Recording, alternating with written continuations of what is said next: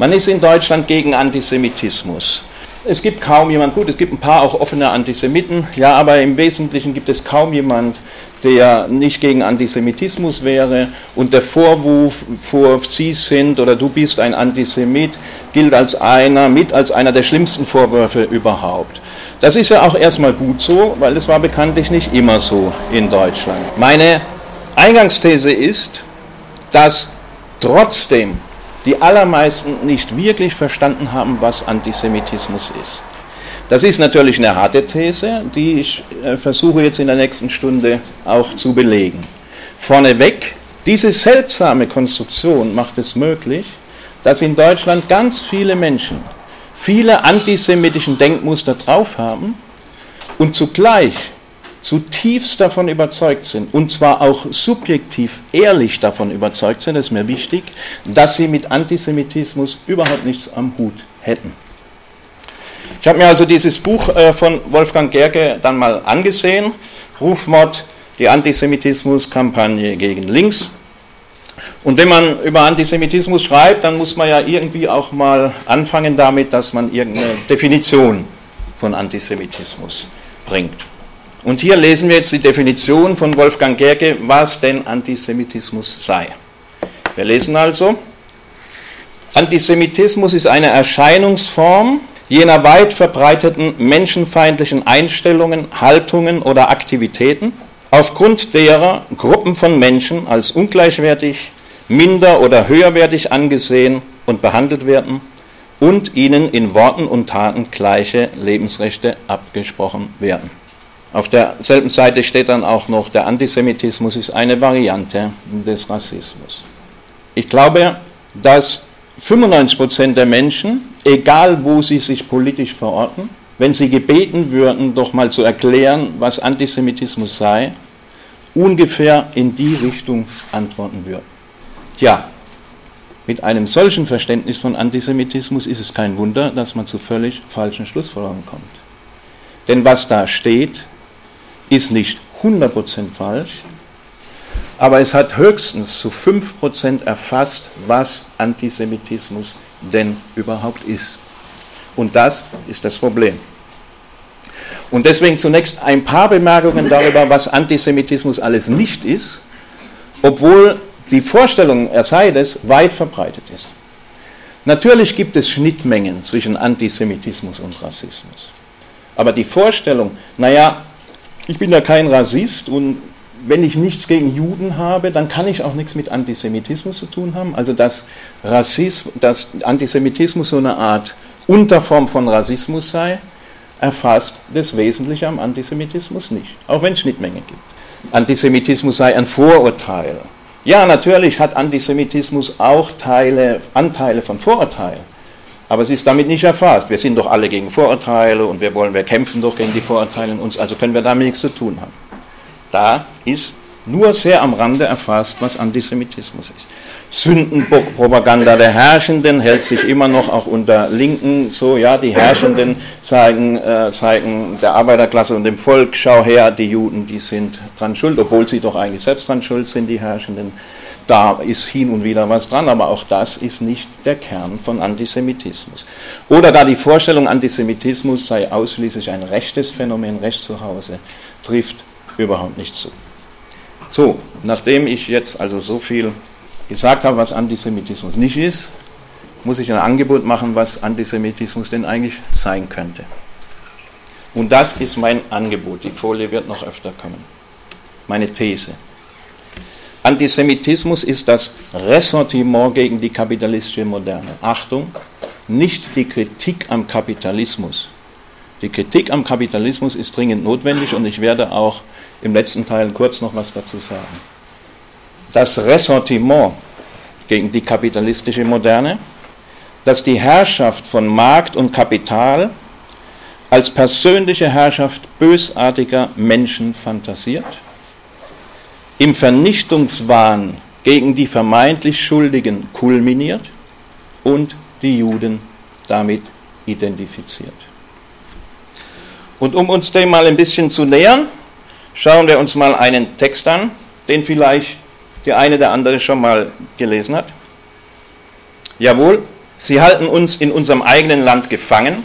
Sie lassen uns arbeiten in Nasenschweiß, Geld und Gut gewinnen, sitzen dieweil hinter dem Ofen, faulenzen, pompen und braten Birnen, fressen, saufen, leben sanft und wohl von unserem erarbeiteten Gut, haben uns und unsere Güter gefangen durch ihren verfluchten Wucher, spotten dazu und speien uns an, dass wir arbeiten und sie, faule Junker, lassen sein sind also unsere Herren, wir ihre Knechte. Der Text ist 500 Jahre alt fast, da ist von Martin Luther 1543 in äh, seiner Schrift von den Jüden und ihren Lügen.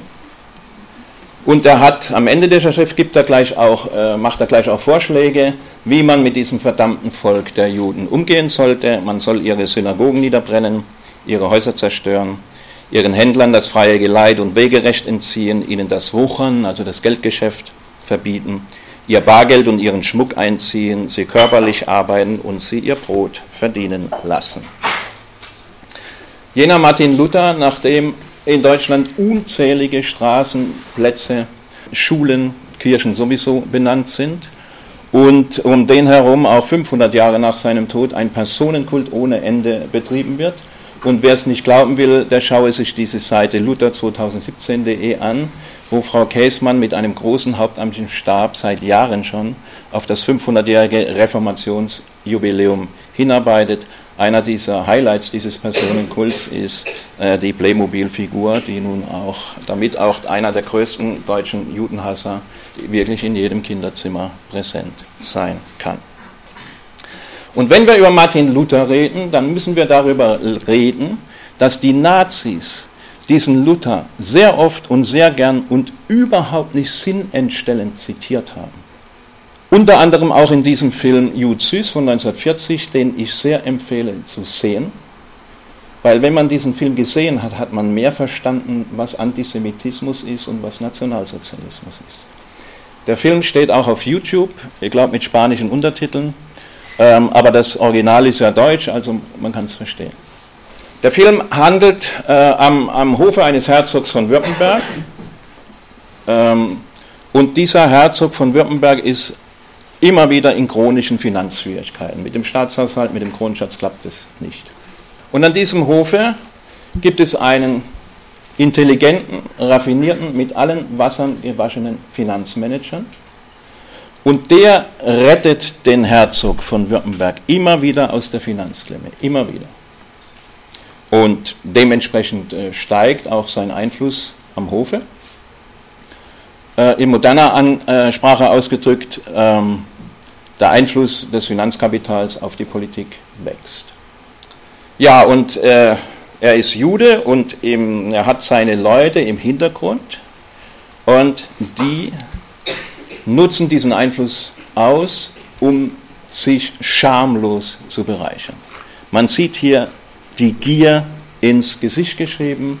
Das sind die, die ohne ehrliche Arbeit durch Raffgier zu einem guten Leben kommen wollen. Und natürlich muss das Geld, das der Finanzjude dem Herzog immer wieder organisiert, irgendwo herkommen und das wird dem Volk dem arbeitenden, ehrlichen Volk gestohlen. Und deswegen ist das Gegenbild zu dieser Raffgier, die ohne ehrliche Arbeit zu einem guten Leben kommen will, in diesem Film das hier. Und hier sehen wir den ehrlich arbeitenden deutschen Handwerksmann, inklusive züchtig waltender Hausfrau, und die sind betrogen. Die werden betrogen. Man sieht, die Mauer ist eingerissen am Bildrand, das liegt daran, der Finanzjude kam vorbei, hat den Zins gefordert, den sie nicht zahlen konnten. Daraufhin hat er ihr Haus einreißen lassen. Von diesem Widerspruch zwischen der Raffgier und der ehrlichen, aber betrogenen Arbeit lebt der Film. Am Ende des Films wird der Jude hängen, und zwar zur tiefen Zufriedenheit des ganzen umstehenden Volkes in dem Film, denn genau das haben sie gewollt und auch zur tiefen Zufriedenheit der 19 Millionen Zuschauer, die in diesen Film strömen ohne Ende. Und zwar nicht, weil sie der Blockwart hineingetrieben hätte, sondern weil sie dort das gesehen und erlebt haben, was sie geglaubt, gehofft und gewünscht haben. Und wenige Monate nach diesem Kassenschlager beschließt die Wannsee-Konferenz dann die Endlösung der Judenfrage.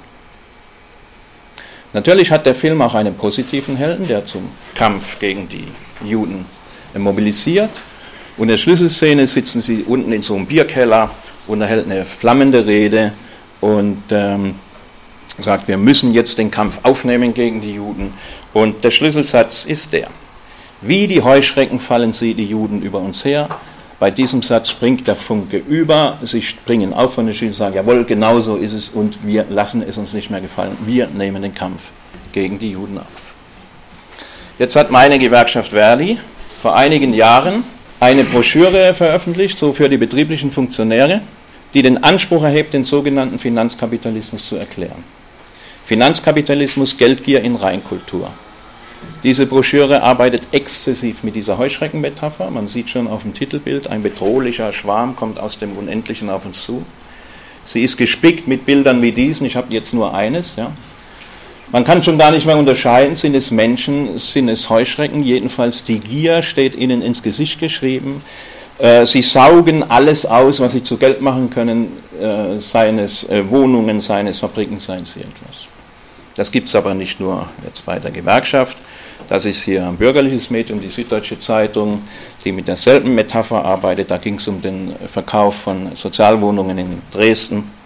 Da ich aus Stuttgart bin, muss ich ein bisschen was auch vom Bahnhof erzählen. Dieses Bild ist entstanden auf der ersten Demonstration nach dem für die Gegner des Projekts verloren gegangenen Volksentscheid.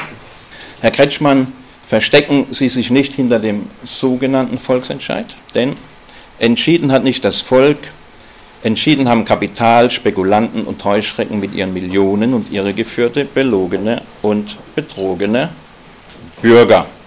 Sind jetzt die Kollegen der Abteilung Wirtschaftspolitik bei Verdi, die die Broschüre gemacht haben, oder sind die Leute, die in Stuttgart gegen Stuttgart 21 demonstrieren, oder sind die Redakteure der süddeutschen Nazis? Nee, sind sie natürlich nicht. Das wäre natürlich also persönlich absolut unter der Gürtellinie, absolut unter der Gürtellinie, und es wäre auch analytisch vollkommen falsch.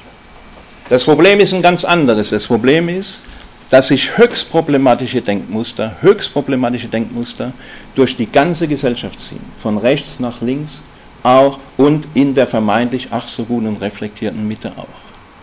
Und diese höchst problematischen Denkmuster sind oft reine Fühlmuster.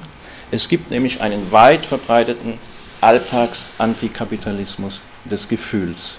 Und der ist das Problem. Es gibt eine gefühlte Bedrohung durch Spekulanten, Manager, Bankster, Heuschrecken, Zocker und so weiter und so weiter. Und diese Bedrohung imaginiert immer, dass irgendwo da oben, das sind die Gierigen. Das sind wenige, die sind aber unbeschreiblich bösartig und gierig und die verfügen über eine ungeheure Macht. Obwohl sie so wenige sind, beherrschen sie uns. Und dieses uns, dieses Wir, das ist immer das eingebildete Kollektiv derer, die ehrlich arbeiten und deswegen betrogen sind. Und diese Vorstellung ist ganz weit verbreitet. We are the 99. Was für ein gutes Gefühl, zu der großen Menge der Guten zu gehören. Zu der großen Menge, da fühlt man sich wohl. Ja. Ich bin Bestandteil der großen Menge der Guten. Die Dame hier ist gerade der Meinung, sie selber sei die 99 Prozent. Ein schönes Gefühl. Der Herr hier ist wütend und ist 99 Prozent. Ja? Da kann man sich wohlfühlen, man steht auf der richtigen, guten Seite gegen die schlechten. Dieser spontane oder auch Bauchantikapitalismus ist regressiv, ist ein regressiver Antikapitalismus und zwar in zweierlei Hinsicht. Einmal, er ist schlicht reaktionär, weil er das Gegenteil von progressiv ist. Zum anderen aber auch eben durchaus im psychoanalytischen Sinne, im Sinne von Rückzug auf eine frühere Entwicklungsstufe in der Persönlichkeitsentwicklung mit einfacheren, primitiveren Reaktionen und in der Regel auch niedrigerem Anspruchsniveau dient der Stabilisierung des psychischen Gleichgewichts. Wie war das so schön im Mutterleib? Ich war der, Gro ich war der Bestandteil des großen Guten um mich herum und danach sehne ich mich wieder. Ich will im großen Guten aufgehoben sein. Das hier äh, liegt im Stadtarchiv von Stuttgart, das wird in anderen Städten in der einen oder anderen Form auch liegen. Das ist ein Plakat, ein, ein Flugblatt der NSDAP von 1930. Damit hat die NSDAP Wahlkampf gemacht. Vier Seiten lang. Deutschland erwache. Es fängt an mit der Schilderung von Verzweiflung und Not in Arbeitslosen- und Arbeiterfamilien. Und dann wird über vier Seiten lang, keine Angst, wir lesen das jetzt nicht alles vor, ja, mit Name und Hausnummer aufgezählt, welcher Großkapitalist, welcher Bankier, welcher Minister, welcher ehemalige Minister, welche Villa besitzt, wie viel Einkommen hat, was er alles bekommt. Über vier Seiten lang, mit Name und Hausnummer. Und das Flugblatt endet, damit diese Ausbeutung garantiert aufhört, entscheide dich für die Partei Adolf Hitlers, werde Mitglied der National-Sozialistischen Deutschen Arbeiter-Partei. Die nationalsozialistische Bewegung war eine antikapitalistische Bewegung. Das muss man zur Kenntnis nehmen, auch wenn es einem wehtut, wenn man sich selbst antikapitalistisch verortet. Da kommt natürlich sofort der Einwand, na, das war doch alles nur Propaganda von der NSDAP. Die haben doch nur Propaganda gemacht, um die Leute wegzukriegen, haben ein bisschen so auf Antikapitalismus gemacht, um die Leute wegzukriegen von der SPD, von der KPD. Und im Übrigen sieht man ja, dass sie dann nach 1933 halt nicht die Konzerne verstaatlicht haben, da war doch gar kein Sozialismus.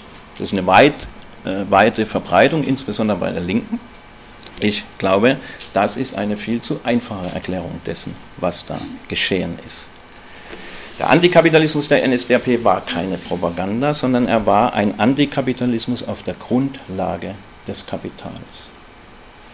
Das ist ein Widerspruch, klar ist das ein Widerspruch. Aber das ist ein ganz weit verbreiteter Widerspruch, den es auch heute noch gibt. Den gab es vor den Nazis und den gibt es auch nach den Nazis. Antikapitalismus auf der Grundlage des Kapitals. Was ist damit gemeint? Da hat ein äh, Nazi äh, in diesen Jahren äh, das mal ganz gut auf den Punkt gebracht. Er schrieb, Deutschland wandte sich gegen den Kapitalismus, nicht gegen das Kapital. Denn Kapital kann ja nur aus Arbeit entstehen. Und es ist nicht einzusehen, warum es weniger daseinsberechtigt sein soll als die Arbeit selbst. In Deutschland ist seit 1933 Arbeit eine Ehre. Der Arbeitsvertrag ist dadurch in ein gegenseitiges Treue- und Fürsorgeverhältnis umgewandelt und das Arbeitsverhältnis auf eine völlig neue Grundlage gestellt worden.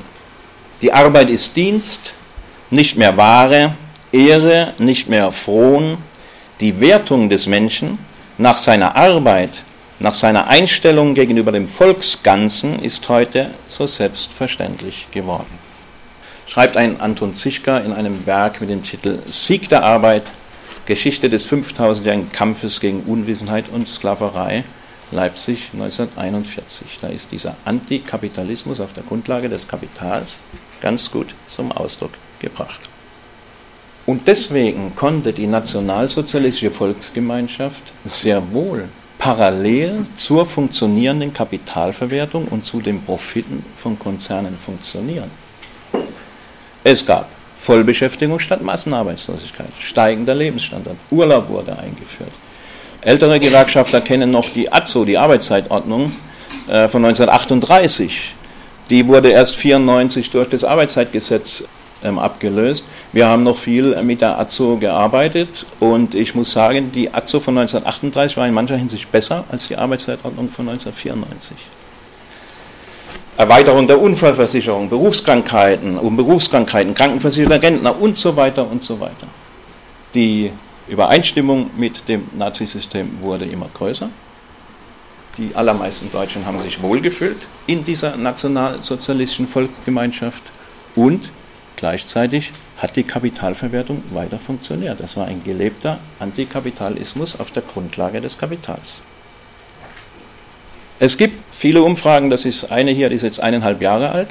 Pflichten Sie der Aussage zu, der Kapitalismus passe nicht mehr zu dieser Welt. 48 Prozent sehen das genauso. Nur ein knappes Fünftel sieht das nicht so und ein gutes Drittel ist sich wunschlos könnte man als alter Kapitalismuskritiker sagen, hurra, endlich haben sie es kapiert. Aber das Problem ist, dass bei dieser Sorte Kapitalismuskritik weitgehend überhaupt nicht verstanden ist, um was es geht. Und deswegen rede ich auch eigentlich ungern vom Kapitalismus, weil so gegen Kapitalismus ist irgendwie jeder ja, oder fast jeder. Ich rede lieber vom Kapitalismus, um zu verdeutlichen, dass wenn man gegen diesen Ismus ist, man irgendwas von dem Ding verstanden haben sollte, was dem Ismus den Namen gibt, nämlich vom Kapital. Und meine These ist, dass die allermeisten der Kapitalismusgegner nicht wirklich etwas vom Kapital verstanden haben. Ein Antikapitalismus, der keinen Begriff vom Kapital hat, ist nichts Besonderes, sondern ganz normal. Den gab es vor den Nazis und den gibt es nach den Nazis. Die Nazis haben das genial auf den Punkt gebracht, besser kann man eigentlich gar nicht mehr zusammenfassen mit, mit der Rede vom schaffenden und vom raffenden Kapital. Natürlich sagt es heute niemand mehr, weil man weiß, es haben die Nazis gesagt. Aber die Denke vieler Leute ist nicht weit davon entfernt. Wolfgang Gerke schreibt, für Linke ist generell die Unterscheidung zwischen raffendem und schaffendem Kapital völlig inakzeptabel. Nur um zwei Seiten weiter dann zu schreiben, von den Jongleuren der internationalen Finanzmärkte, die Regierungen ihre Forderungen aufzwingen, die die Demokratie unterminieren und die nationale Souveränität außer Kraft setzen. Das ist ein Zitat, das kann man übrigens auch auf YouTube äh, sehen, eines Redners auf einer großen Versammlung von über 4000 Leuten von Protestierenden. Und zwar von Leuten, die sich für kritisch halten und unter denen es sicher ein relativ hoher Prozentsatz von Leuten auch ist, die sich für Antikapitalisten halten. Ein paar Jahre alt. Und der sagt nun von der Bühne herab, unter dem Jubel seiner Anhänger, unter anderem Folgendes. Das Volk würde liebend gern den Banken wieder zu dem Ansehen verhelfen, das sie einmal hatten, als man sie noch Geldverleiher nannte. Als es noch ein dreckiges Handwerk war, das ein ehrbarer Christ gar nicht ausüben wollte. Als die Ackermänner den Dienstboteneingang nehmen mussten, anstatt als Fußvolk der Herrschenden an der Tafel zu sitzen die lautstarken Herolde eines maroden Systems, das weltweit an den Fäden der Geldverleiher zappelt.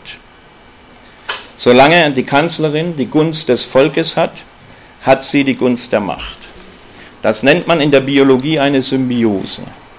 Aber wenn es zu Lasten des Wirtstiers geht, dann nennt man das eine parasitäre Symbiose. Und das Wirtstier sind wir. Also da ist sehr viel drin. Ja, das sind die Parasiten, die am guten Volkskörper saugen. Das sind die Geldverleiher, die irgendwo die Welt an den Marionettenfäden steuern. Ja. Und da ist drin, dass das Geldgeschäft ein dreckiges Handwerk ist, das ein ehrbarer Christ nicht machen soll. Ja, man weiß, dass die Päpste im äh, 13. Jahrhundert mit, der aufkommenden, mit dem aufkommenden Geldwesen, Stichwort Banken, Norditalien, Handelskapital, zur Kenntnis nehmen mussten, dass sie den, den Geldfetisch nicht mehr ganz aus der Welt kriegen, der ja den Gottesfetisch tendenziell bedroht, und gleichzeitig aber sich auch davon isolieren müssen. Da haben sie gesagt, dieses dreckige, ekelhafte Geschäft mit dem Geld und den Zinsen, das dürfen Christen nicht machen, sollen doch die verfluchten Gottesmörder, die Juden, das machen. So wird den Juden im Mittelalter das Geldgeschäft zugeschoben, weil sie ja sowieso die Gottesmörder sind. Also ein klein wenig historische äh, Kenntnis macht eigentlich schon deutlich, um wen es da geht. Also das ist haarscharf, haarscharf an offenem Antisemitismus vorbei. Und mindestens 4000 Leute, mindestens 4000 Leute jubeln, jubeln zu. Und das war der beliebte Kabarettist Georg Schramm im März 11 auf einer Massenveranstaltung gegen Stuttgart 21 im Stuttgarter Schlosspark. Und die ihm zugejubelt haben, halten sich alle für wahnsinnig kritische Menschen. Es geht weiter mit Georg Schramm. Er war dann ernsthaft im Gespräch als Kandidat für die Bundespräsidentenwahl der Linkspartei. Zuerst hat Solid Hamburg äh, sich das vorstellen können und dann hat auch Oskar Lafontaine sich das vorstellen können. Letztendlich ist die Kandidatur daran gescheitert, dass Georg Schramm dann selber nicht wollte. Dieser oberflächliche, unreflektierte Bauch-Antikapitalismus resultiert regelmäßig in einer Frage, die er für besonders kritisch hält und die ich für die eigentliche problematische Frage des regressiven Antikapitalismus halte, und das ist die da. Also Geld regiert die Welt. Und das stimmt ja in gewisser Hinsicht auch so alltags. Das ist ja nicht ganz falsch. Die Erfahrung macht man ja irgendwie schon. So, und dann heißt es so. Und jetzt seid kritisch, Leute. Jetzt seid kritisch, Leute. Denkt nach. Wer regiert denn das Geld? Das ist die zentrale pseudokritische Frage des oberflächlichen Antikapitalismus. Man sieht hier 99 Prozent, also das ist eine kleine Occupy-Kundgebung. Hier sieht man Frau Oertel, Katrin Oertel, das ist die Dame, die in Dresden bei Pegida groß geworden ist und die sich dann vor einigen, ja, zwei, drei Monaten jetzt dann öffentlich entschuldigt hat. Sie habe eingesehen, es seien ja nicht die Muslime an allem schuld, sondern in Wirklichkeit seien die Amis an allem schuld. Und die macht jetzt Pegada ne, gegen die Amerikanisierung des Abendlands. Also die ist rechts, ja, also rechts, ja, mit genau, genau die gleiche. Geld regiert die Welt. Wer regiert das Geld? Seid kritisch fragt nach. Nur kann man sagen, irgendwelche Spinner vom rechten und linken Rand. Nee.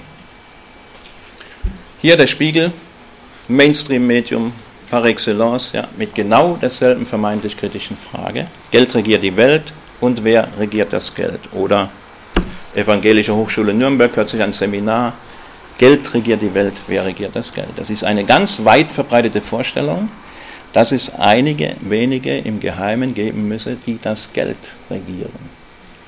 Wer nach den Herrschern des Geldes sucht, hat die abstrakte Herrschaft der Kapitalverwertung, nämlich den Kapitalismus, nicht verstanden. Anstatt die systemischen Widersprüche zu analysieren, sucht er nach den schuldigen Menschen. Das ist eine Karikatur von 1938 aus dem Hetzblatt der Stürmer. Was sehen wir hier? Vor der Börse sehen wir einen fetten Geldsack. Und auf diesem fetten Geldsack sitzt ein fetter Geldsack. Und er hat karikaturhaft, unverkennbar jüdische Züge. Die Nase, die Lippen, man sieht sofort, das ist ein Jud. Das ist ein Jud. Und darunter steht, der Gott des Juden ist das Geld. Und um Geld zu verdienen, begeht er die größten Verbrechen.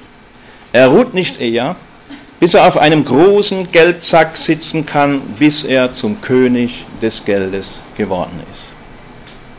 In dieser modernen Karikatur wird man beim besten Willen keine jüdische Nase oder irgendwelche jüdischen Gesichtszüge finden.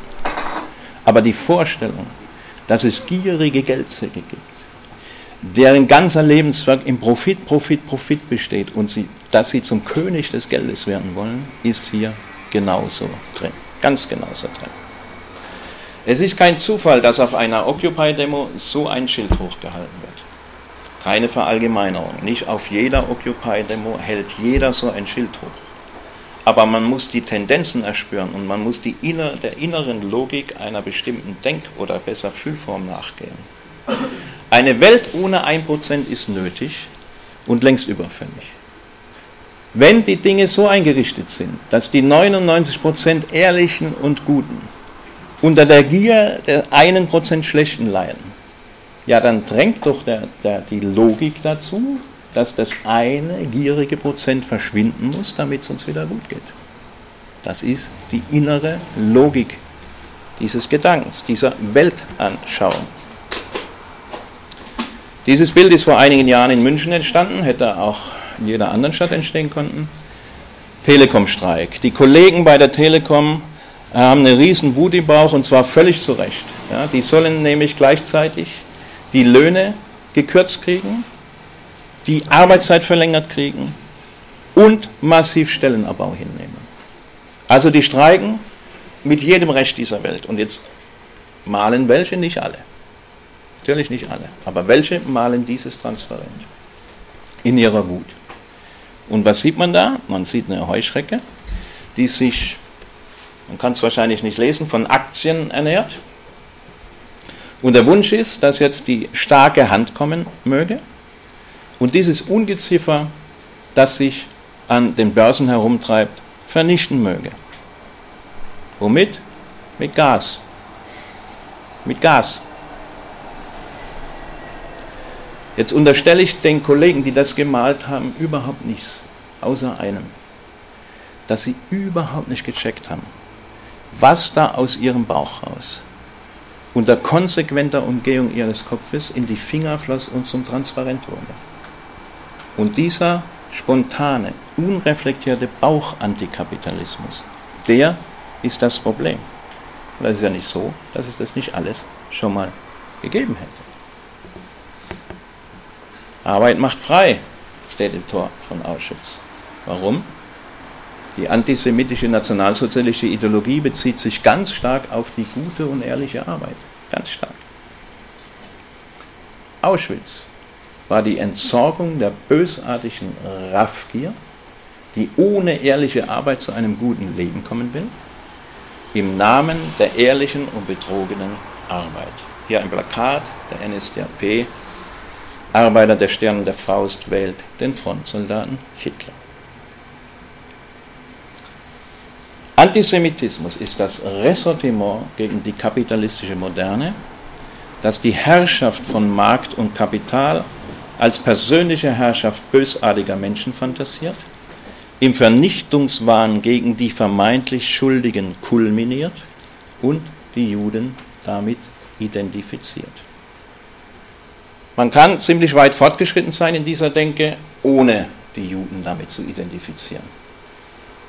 Und ich will auch ehrlich sagen, also solange jemand sagt, ich habe nichts gegen Juden, bin ich bis zum Beweis des Gegenteils bereit, das ihm auch abzunehmen. Und ich hätte Probleme, jemandem zu sagen, der sagt, ich habe nichts gegen Juden, einfach zu sagen, du bist ein Antisemit. Ich finde, da wird in der Debatte werden da auch oft Fehler gemacht. Ich würde lieber sagen, na ist ja schön, dass du nichts gegen Juden hast, aber hast du eigentlich eine Vorstellung davon, was Antisemitismus eigentlich ist? Und ist dir klar, wie nah du an antisemitischen Denkmustern bist mit deiner Denke. Antisemitismus endet mit tötete Juden. Er beginnt nicht mit tötete, er endet. Beginnen, beginnen tut er viel, viel früher. Ich rede deswegen lieber von der schiefen Ebene, also unten ist sozusagen der antisemitische Sumpf und oben der regressive Antikapitalismus. Man kann also dieses Bild mit den, mit den Heuschrecken, die äh, äh, vernichtet werden sollen mit Gas, das, da war es sicher schon ziemlich weit unten auf der schiefen Ebene, aber es gibt da Abstufungen. Das Bild mit der schiefen Ebene hat den Vorteil, weil damit klargemacht werden kann, ja, man muss nicht zwangsläufig abrutschen. Man kann sich aus einer schiefen Ebene auch wieder herausarbeiten, aber die Voraussetzung ist, dass man gecheckt hat, dass man sich auf einer schiefen Ebene befindet. Und deswegen ist die Art von Kritik, wie sie einige Leute betreiben, auch ich, ist genau getrieben von dem Wunsch, eine antikapitalistische Praxis zu ermöglichen, die nicht ins Ressortiment und die Barbarei abrutscht. Also diese Form von Kritik ist keine Elfenbeinturmdiskussion nach dem Motto, ich weiß aber besser, sondern sie geht darum, dass die dringend notwendigen antikapitalistischen Bewegungen, die es auch geben muss, behütet sein mögen vor dem barbarischen Ressortiment, für das sie anfällig sind. Die Basis des alten traditionslinken Weltbildes, sage ich, war ziemlich einfach. Die Basis ist, die Arbeiterklasse und das Volk sind gut, die Herrschenden und das Finanzkapital sind schlecht. Ja, und dann gibt es zum Teil ähm, immer noch äh, so Vorstellungen davon, was der Nationalsozialismus eigentlich gewesen sei. Man spricht dann oft gar nicht vom Nationalsozialismus, sondern vom Faschismus, obwohl es da nochmal große Unterschiede gibt, aber das können wir vielleicht in der Diskussion noch behandeln. Manche, auch in der Linkspartei, vertreten ja immer noch diese Dimitrov-These von 1935. Die KPD ist über Nacht zusammengebrochen die wenigen, die Widerstand leisten, Ehre ihrem Andenken, haben aber keine große Resonanz in der Bevölkerung. Und nach dieser Katastrophe trifft sich die Kommunistische Internationale 1935 in Moskau und versucht nun zu erklären, was eigentlich ist. Und dann kommt die berühmte Dimitrov-Definition, benannt nach dem damaligen Generalsekretär der Komintern. Der Faschismus an der Macht ist die offene terroristische Diktatur der reaktionärsten, chauvinistischsten, am meisten imperialistischen Elemente des Finanzkapitals. Ich lasse mal den problematischen Begriff des Finanzkapitals jetzt weg. Ich lasse mal die Verwechslung von Faschismus und Nationalsozialismus weg, die man Menschen von 1935 noch nachsehen kann. Bleiben wir mal bei der offenen terroristischen Diktatur. Ja, für wen denn? Für die paar Juden? Für die paar Behinderten? Für die paar, die wirklich Widerstand gemacht haben?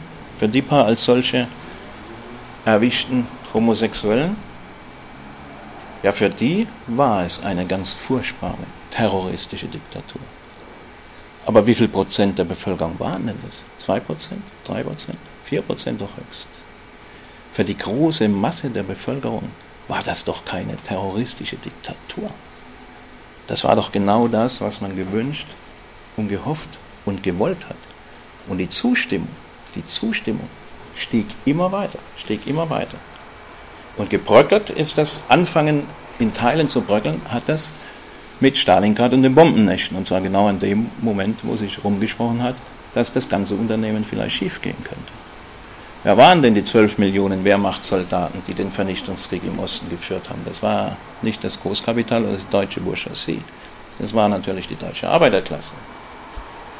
Ein Text, den man unbedingt kennen sollte, ist schon gut 30 Jahre alt, 30 Seiten im Netz als PDF schnell zu finden, Moische Postone, Antisemitismus und Nationalsozialismus. Keine Analyse des Nationalsozialismus, die nicht die Vernichtung des europäischen Judentums erklären kann, wird ihm gerecht. Die Vernichtung der Juden war kein Mittel zu einem anderen Zweck.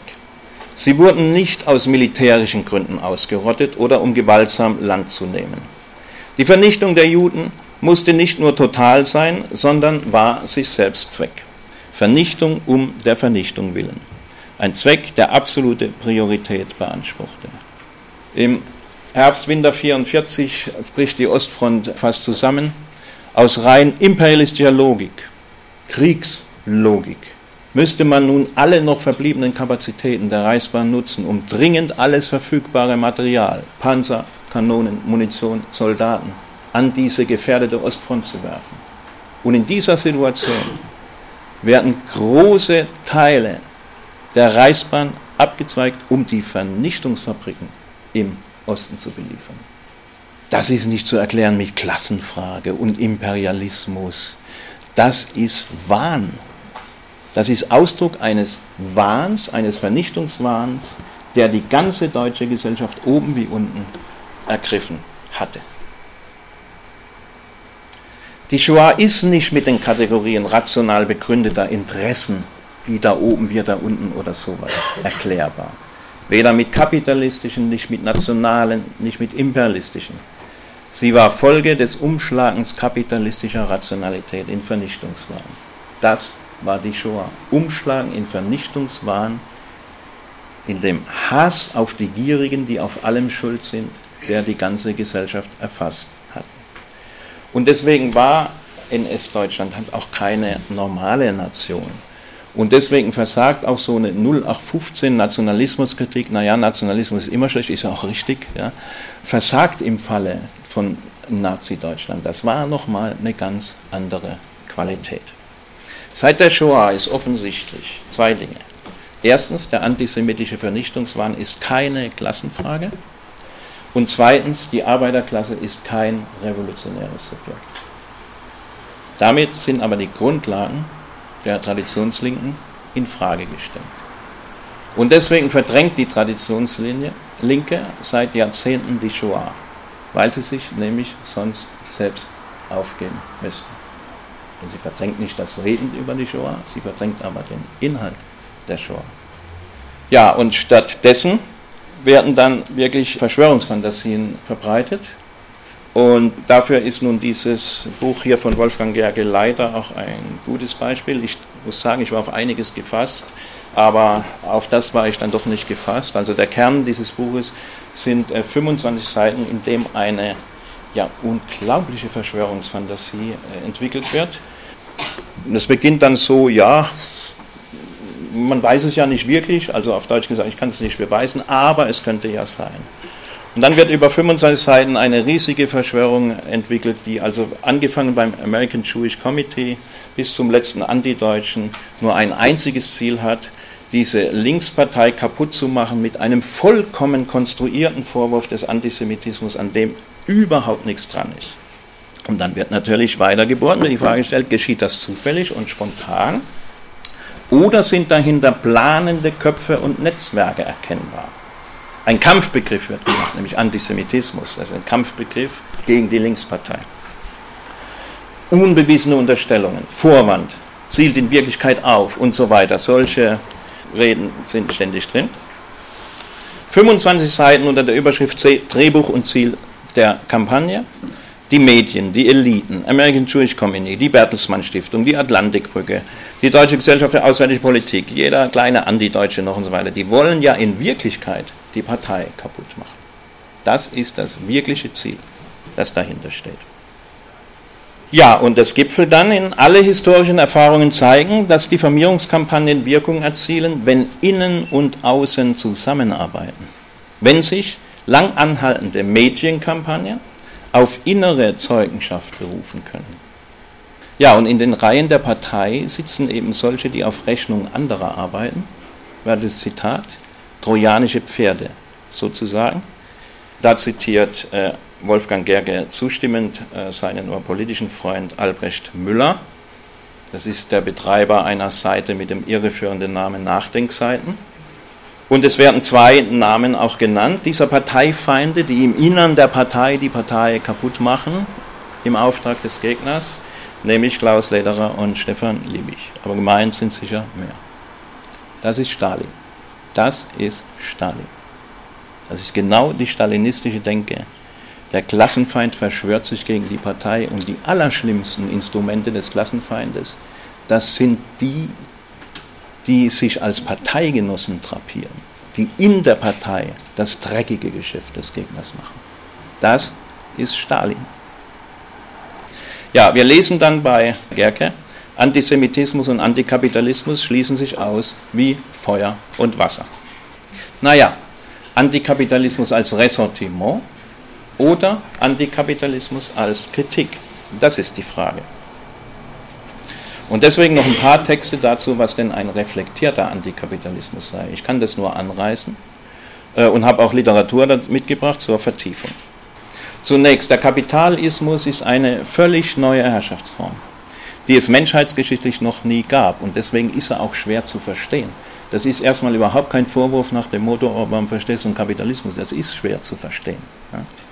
Frühere Gesellschaftssysteme basierten auf personeller Herrschaft. Der Kapitalismus beruht auf einer abstrakten, versachlichten Herrschaft. Kritik des Kapitalismus muss auf seine innere Logik zielen, nämlich letztendlich auf das inhaltsleere Hamsterrad von immer mehr und immer schneller, getrieben vom Zwang zur fortlaufenden Verwertung des Kapitals. Um sich diese irre Logik mal klar zu machen, ist die Frage der Arbeitszeiten hochinteressant. Wir können heute dank Mikroelektronik und Produktivkraftrevolution mit immer weniger Arbeit denn je immer mehr stofflichen Reichtum produzieren. Also 1924, als das erste äh, Fließbandauto vom Bandlauf, äh, Ford T, werden 813 Arbeitsstunden benötigt für so einen Ford T. Also vom, äh, äh vom, äh, äh, von der Skizze bis zur Lackierung. 2008, das ist auch schon wieder ein paar Jahre alt, steckt in der Produktion eines Ford Fiesta nur zwölf Arbeitsstunden. Und der Ford Fiesta ist ein bisschen komplizierter als der Ford T. Und so kann man das an ganz vielen Beispielen, kann man das deutlich machen. Wie kann es sein, dass wir unter so herrlichen Bedingungen immer länger arbeiten sollen? Das ist doch irre. Das ist doch vollkommen irre.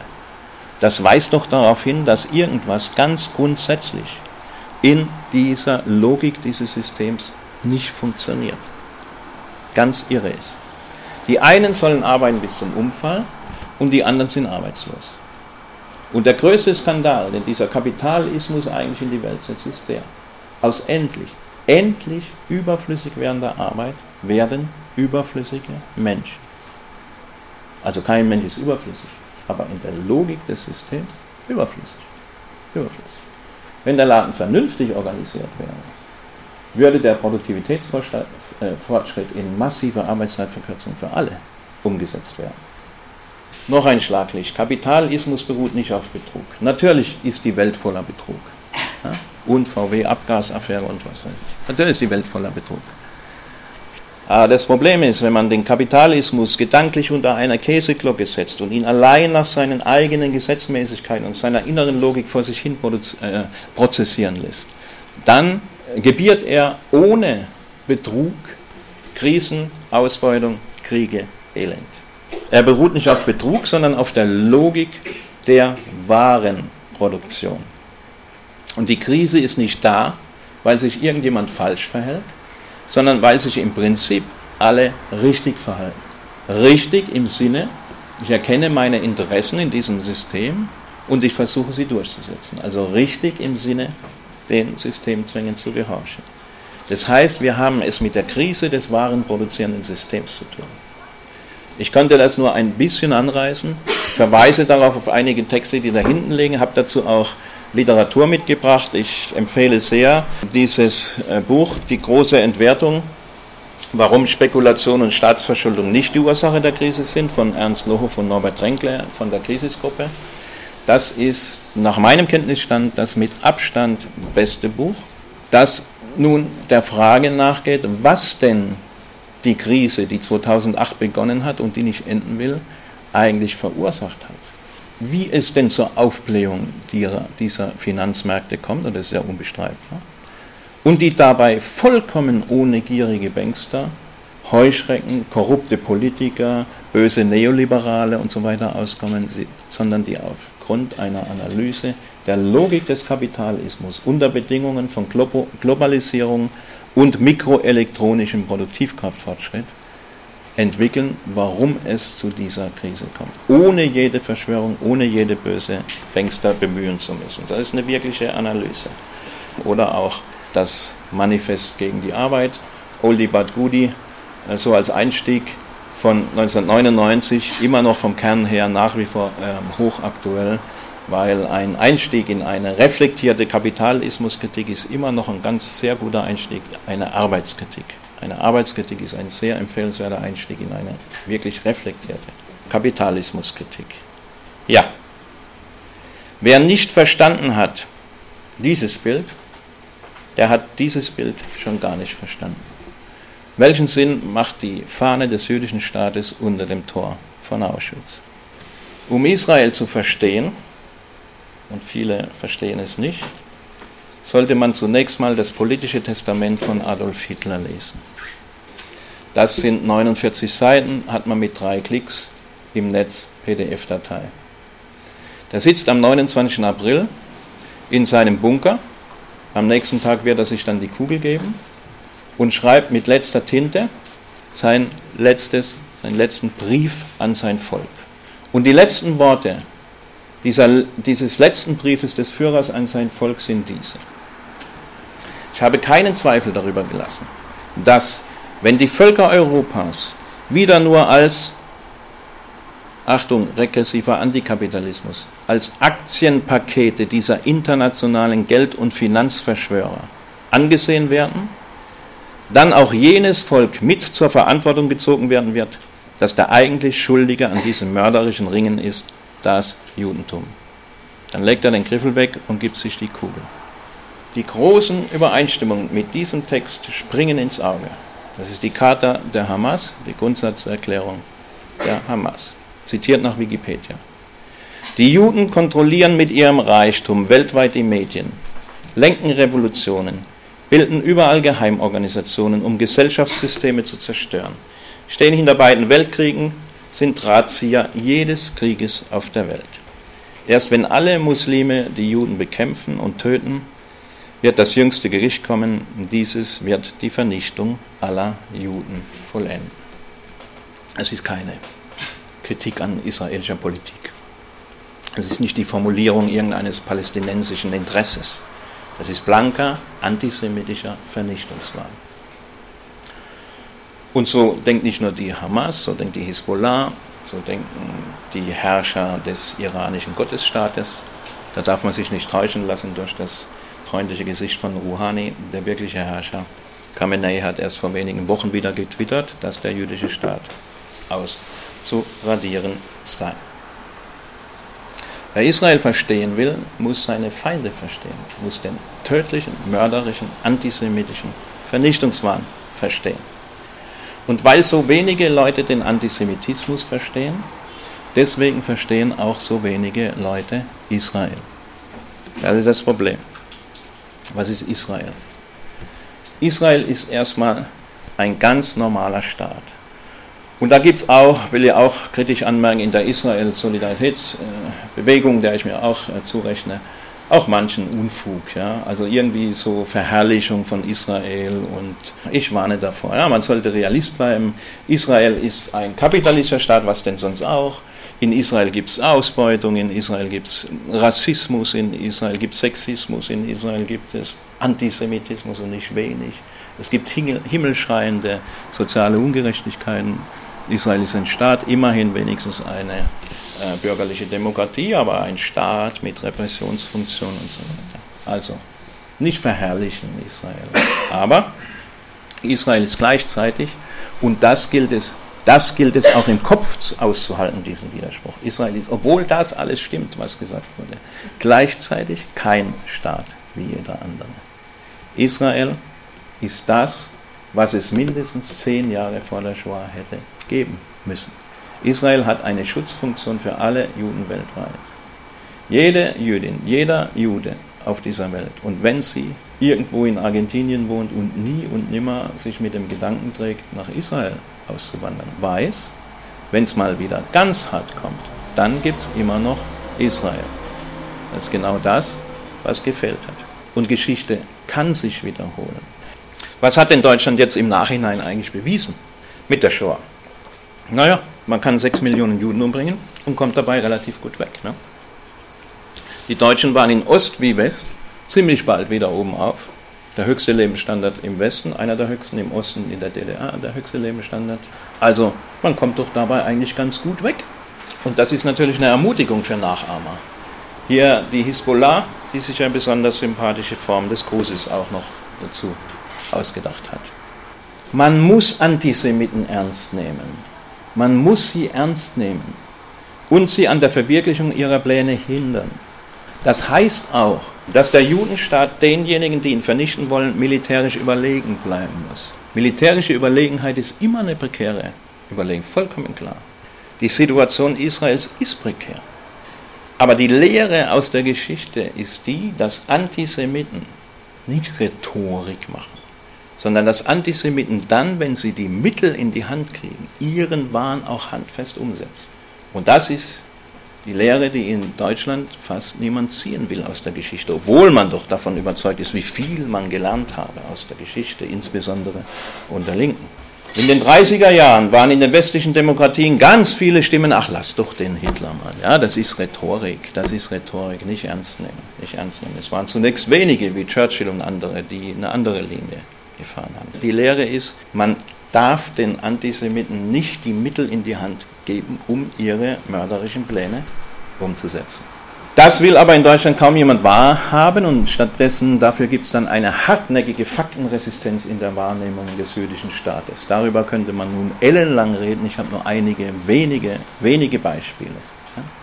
Also das iranische Regime, ich habe schon gesagt, will die Vernichtung Israels will man irgendwie nicht so richtig wissen. Ja, man freut sich über diesen Atomdeal und jetzt wird doch alles gut. Ja, man will es nicht richtig wissen. Das ist der Twitter-Eintrag von, äh, des Herrschers von, von kurzer Zeit. Ja, es ist ein barbarisches, wölfisches, kindermörderisches Regime, das kein Verbrechen auslässt und das hat überhaupt keine andere Chance, als vernichtet zu werden. Günter Grass, und er sprach ja vielen aus der Seele, es gab damals Umfragen, 80 Prozent unterstützen Günter Grass spricht in ihrer Verdrehung davon, dass Israel alles vernichtende Sprengköpfe dorthin lenken will, wo die Existenz einer einzigen Atombombe unbewiesen ist. Es ist typisch, der Antisemit unterstellt in ihrer Verdrehung der Realität den Juden das, was ihnen droht. Dieses Plakat hing Anfang der 40er Jahre auch in Marburg an den Litfaßsäulen. Der ist schuld am Krieg. Der Jude ist schuld am Krieg. Das ist immer das gleiche Muster. Ja, und um auf das Buch von Wolfgang Gerke nochmal zurückzukommen. Er zitiert nun sehr zustimmend äh, einige seiner Parteigenossinnen, die aus Anlass eines Auftritts des damaligen israelischen Staatspräsidenten Shimon Peres im Bundestag als einzige demonstrativ nicht aufgestanden sind. Christine Buchholz, Mitglied im Geschäfts- und Parteiverstand der Linken und übrigens friedenspolitische Sprecherin der Fraktion der Linken, hat das wie folgt begründet. Ich klatsche nicht für ideologische Kriegsvorbereitungen. Der Iran heute ist eine zweitrangige Regionalmacht. Ebenso falsch ist die Behauptung Peres, der Iran hätte Atomraketen.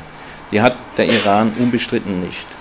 Der Verweis von Peres auf die Appeasement-Politik der Westmächte bis 1939 ist somit völlig verfehlt und dient der ideologischen Aufrüstung für eine neue Runde von Kriegen im Nahen Osten. Als ob Peres behauptet hätte, der Iran hat Atomraketen. Peres hat behauptet, der Iran strebt nach Atomraketen. Hier wird was verdreht, um dann völlig, eine völlig eine gegensätzliche Aussage zu machen. Wolfgang Gerge zitiert das zustimmend. Nun ja, nun war das eine Gedenkstunde des Bundestags für die Opfer des Holocaust, ja, und dann, naja, also das war ja vielleicht nicht gerade so gut. Ja, man mag die Gedenkstunde des Bundestags für die Opfer des Holocaust nicht für den geeigneten Ort halten, um durch symbolische Gesten gegen die Politik der israelischen Regierung zu protestieren. Doch antisemitisch sind diese Gesten mitnichten motiviert. Da verteidigt, er verteidigt das. Wenn Jerusalem anruft, beugt sich Berlin dessen Willen. Jakob Augstein, auch ein linker, beliebter Kommentator im Spiegel.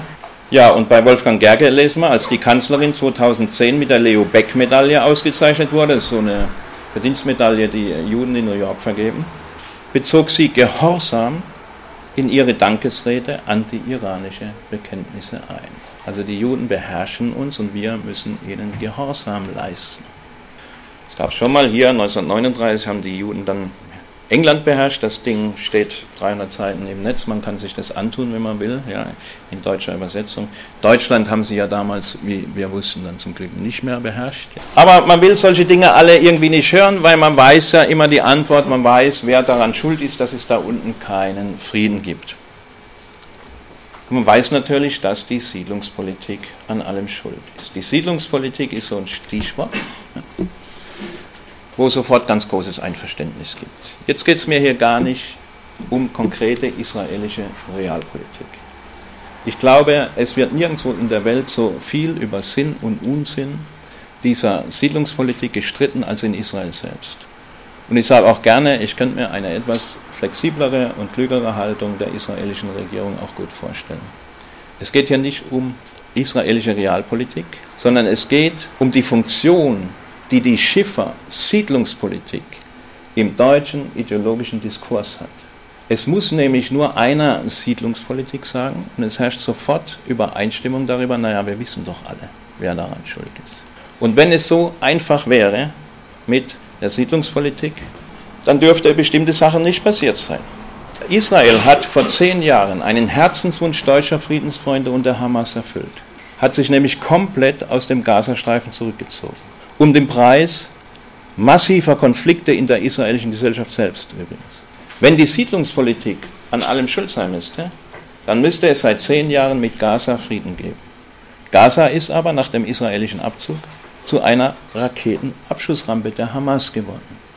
Israel hat kein palästinensisches Staatsgebiet besetzt. Es gab nie einen palästinensischen Staat, auch das wissen viele nicht. Und die Gebiete sind umstrittene Gebiete. Die vermeintlichen Grenzen von 1967 sind keine Grenzen, es sind Waffenstillstandslinien von 1948. Und dass eineinhalb Millionen Araber im jüdischen Staat leben, aber dass ein zukünftiger palästinensischer Staat irgendwann mal, dass der judenfrei sein soll, de facto, darum geht es ja, das scheint für viele kein Problem zu sein. Wenn ich jetzt kurz etwas zu den Medien sage, dann nicht um eine billige Medienschelde zu machen sondern es geht vielmehr darum, dass die Leute, die in den Medien sitzen und schreiben, im Wesentlichen so denken wie die große Masse auch. Und das ist das Problem. Und ich habe hier nur ganz willkürlich ein Beispiel rausgenommen, da könnte man ganz viele Beispiele nehmen. Deutschlandradio 22. März 2013. Obama besucht Israel. Vielleicht erinnert sich der eine oder andere. Obama hielt eine Rede vor vielen Studenten in einer Universität. Deutschlandradio berichtet nun darüber. Zum Abschluss seines Israel-Besuchs hat US-Präsident Obama die Holocaust-Gedenkstätte Yad Vashem in Jerusalem besucht. Gestern hatte Obama bei einer Rede vor Studenten zu neuen Friedensverhandlungen von Israelis und Palästinensern aufgerufen. Dabei kritisierte er den Bau weiterer israelischen Siedlungen im Westjordanland. Punkt. Die Meldung ist vorbei. Nichts ist falsch an dieser Meldung. Überhaupt nichts ist falsch. Stimmt alles. Nur, die Rede war live im Netz zu hören. Man konnte sie später nachlesen und wenn man sie liest, dann wird man lesen, dass Obama unmittelbar, bevor er das mit den Siedlungen gesagt hat, das gesagt hat. die Palästinenser müssen Israel als jüdischen Staat anerkennen. Und dann kommt das mit den Siedlungen. Das war aber denen, die die Nachricht im Deutschlandradio gemacht haben, offenbar keine Meldung wert. Offenbar ist man nur auf das Stichwort Siedlungspolitik fixiert, will gar nichts anderes mehr hören. Und das geht den meisten Medienmachern genauso als den meisten Leuten so auf der Straße und den meisten, die sich für Freunde des Friedens halten. Stuttgarter Zeitung, es gibt andere Beispiele. Hier eine Karikatur, Netanyahu sitzt also im Park und vergiftet die Nahostfriedenstaube, der man das Brot vergiftet, auf der Giftflasche steht Siedlungsbau. Gehen wir Tauben vergiften im Park. Ein typischer antisemitischer, alter antisemitischer äh, Topos. Die Juden vergiften unsere Lebensmittel. Äh, wir haben mehrfach protestiert äh, bei der, bei der Redaktion. Nein, das ist überhaupt kein Antisemitismus, das ist nur legitime Kritik an der israelischen Politik. Kann sich irgendjemand vorstellen, dass in der Stuttgarter und in sonst einer Zeitung eine Karikatur erscheint, wo Abbas auf der Bank sitzt und die Nahostfriedenstaube vergiftet und auf der Giftflasche steht Nicht-Anerkennung Israels als jüdischer Staat? Vollkommen unvorstellbar. Vollkommen unvorstellbar. Aber das hat angeblich überhaupt nichts mit Antisemitismus zu tun. Aber Israel hat doch das Land der Palästinenser geraubt. Die haben da friedlich gelebt und auf einmal sind die da eingebrochen, haben ihnen das Land weggenommen. Das ist eine Karte aus Meyers Handlexikon des allgemeinen Wissens von 1873. Hier sieht man das Gebiet dessen, was man heute Nahe Osten nennt. Es gibt kein Palästina. Was es hier gibt, ist das Osmanische Reich und es gibt verschiedene Landstriche. Ein Landstrich Syrien, wir sehen hier Jerusalem, Suez, Kairo, wenn die Karte jetzt größer wäre, würde man irgendwo dann auch einen Landstrich Palästina sehen, aber kein palästinensisches Land. Im Ersten Weltkrieg war ja die, das Osmanische Reich, die spätere Türkei dann, verbündet mit Österreich, Ungarn und Deutschland. Und die Briten haben den im Landstrich Palästina ansässigen Juden und Arabern. Es gibt übrigens nicht erst seit äh, Theodor Herzl im Zionismus, jüdische Einwanderung. Es gibt 1853, also fast 50 Jahre vor der ersten zionistischen Einwanderungswelle, eine Volkszählung in Jerusalem nach Religionen und die meisten Einwohner Jerusalems 1853 sind Juden.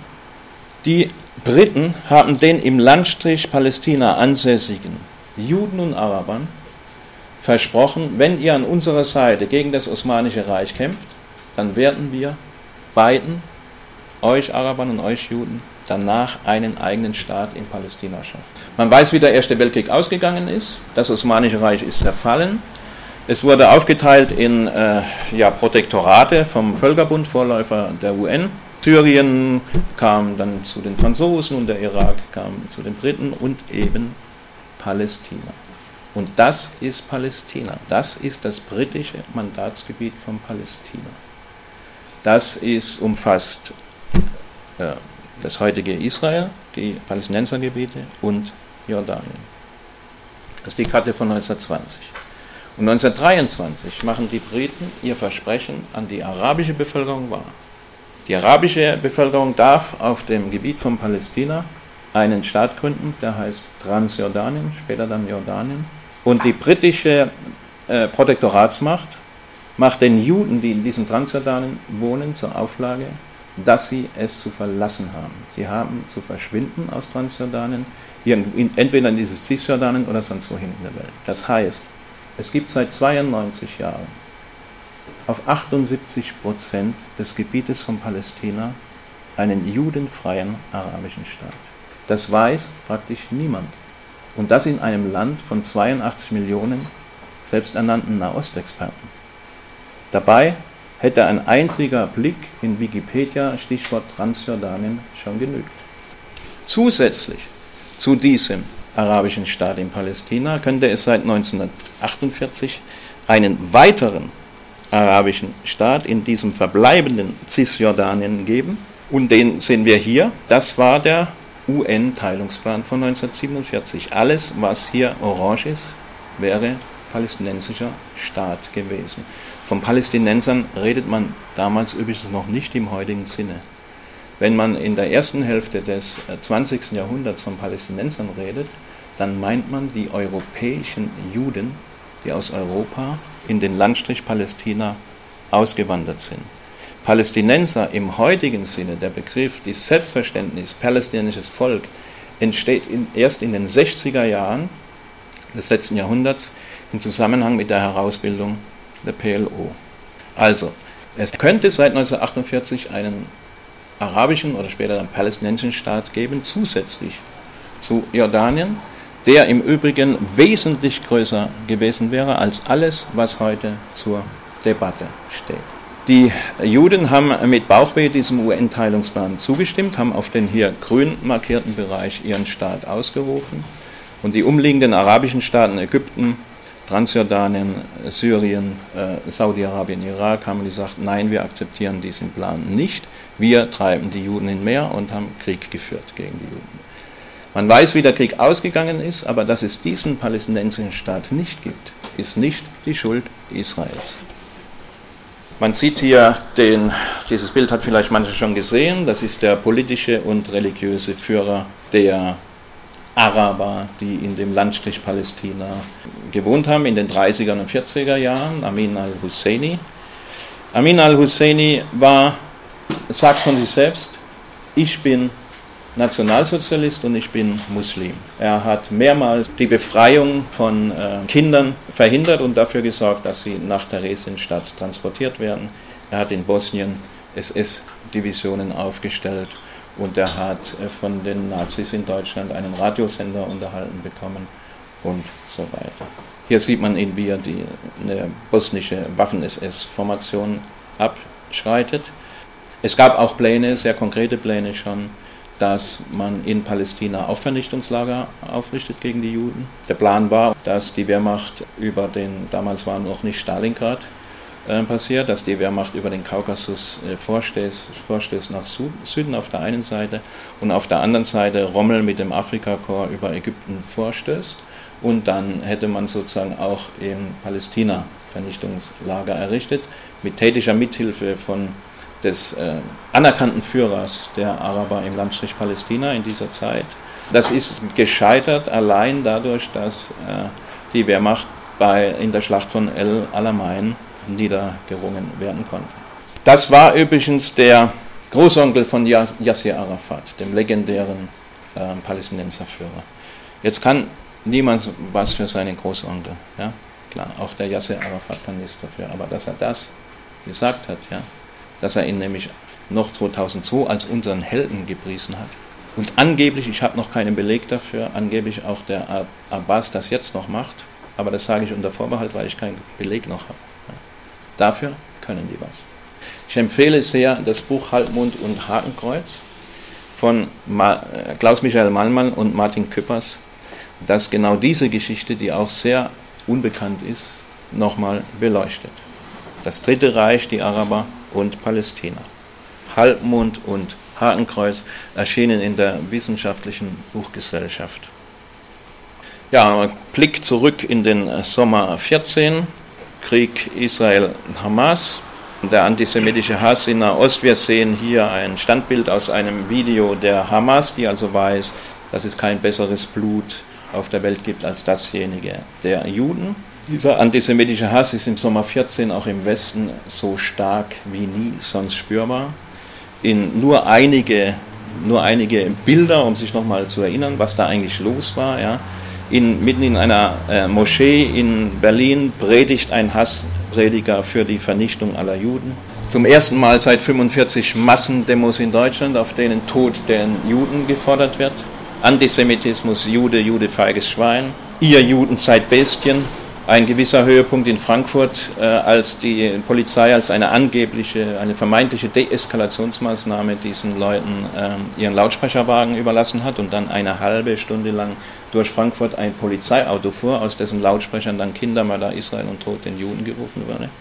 In Essen am 18. Juli eine Demonstration, auf der gemeinsam Islamisten, Linke von Solid und Linkspartei und äh, Nazis demonstrieren und ihren Hass auslassen, organisiert von Solid.